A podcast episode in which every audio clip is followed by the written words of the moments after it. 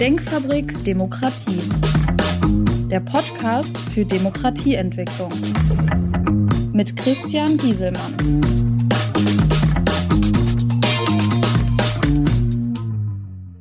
Hallo, mein Name ist Christian Gieselmann. Ich beschäftige mich mit Politik, Wirtschaft und Gesellschaft unter dem Aspekt Haltung und Verantwortung.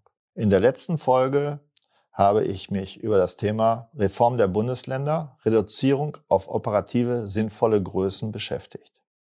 Aus der Themenreihe Staatsreform, was müsste in Organisationen geändert werden? Mein Thema heute? Gesetzgebung der Bundesländer. Hierzu eine kurze Einleitung.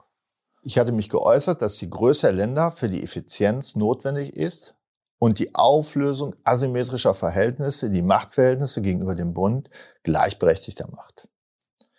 Aber die unterschiedliche Regelung in den Bundesländern hebt diese Maßnahme auch nicht auf.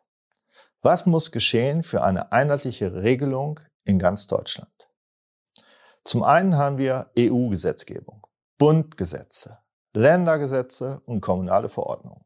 EU und Bund können wir wahrscheinlich nicht so ohne weiteres einbremsen oder aufheben bzw. einschränken. Wie ist der Ablauf bei zustimmungspflichtigen Gesetzen im Moment. Im Moment werden Gesetze im Bundestag primär in den Fachausschüssen vorbereitet. Dann mit Mehrheiten durch den Bundestag gepeitscht. Die Gesetze, die auch die Länder betreffen, werden im Bundesrat zur Abstimmung gebracht. Hier findet das große Schachern statt, da in der Regel eine ganze Reihe von Gesetzen eingebracht wird. Eine Konzentration darauf, wie die Länder die Gesetze vor Ort am besten umsetzen können, findet hier praktisch nicht statt. Hier müsste eigentlich eine Feedback-Schleife eingeführt werden. Wie sieht es bei den Gesetzen aus, die die Länder selbst gestalten können? Hier werden in jedem Bundesland eigene Gesetze gemacht, obwohl es in der Sache keinen Unterschied gibt. Bei Auslegungen von Gesetzen gibt es in jedem Bundesland andere Auslegungen. Selbst wenn ein Bundesland es richtig macht, dann müsste es in den anderen 15 Bundesländern logischerweise ja nicht optimal gemacht worden sein. Logische Konsequenz hieraus wäre die Einstellung der Ländergesetzgebung. Allerdings ein Zentralstaat, wie zum Beispiel in Frankreich, das lokal dann mit Präfekturen arbeitet, darf es auch nicht sein. Ganz im Gegenteil.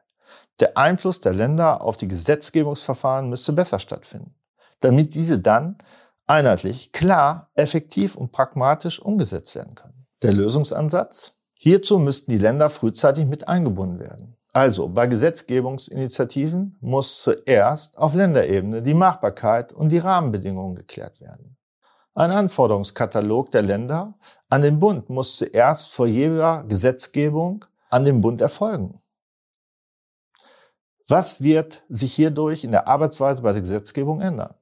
Die Bundesländer müssten nicht mehr so viel Versprechungen an die Bürger machen, und stehen nicht mehr im Überbietungswettbewerb untereinander zwecks Profilierung, sondern könnten sich auf die organisatorischen Aufgaben konzentrieren. Hierzu wieder ein Beispiel aus der Corona-Krise. Dort gab es einmal das Team Vorsicht, dann das Team Freiheit. Je nach Stimmungslage wechselte das auch mal. Der Fokus liegt in Zukunft auf die Praktikabilität, Kompetenz und Managementqualitäten. Oder wie es Helmut Schmidt sagte, es bedarf Sachverstand. Mein Fazit? Mit dem früheren Einfluss der Länder auf die Gesetzgebung und der Aufhebung der Ländergesetzgebung schaffen wir einheitliche und effektive Regelungen in ganz Deutschland. Mein Ausblick für die nächste Folge. Wie kann auf kommunaler Ebene eine Verbesserung erzielt werden? Ich bedanke mich fürs Zuhören, freue mich auf ernst gemeinte Rückmeldungen, Kontakte über meine Shownotes. Ihr Christian Gesuhr. Das war Denkfabrik Demokratie. Feedback per Mail oder auf www.denkfabrik-demokratie.de.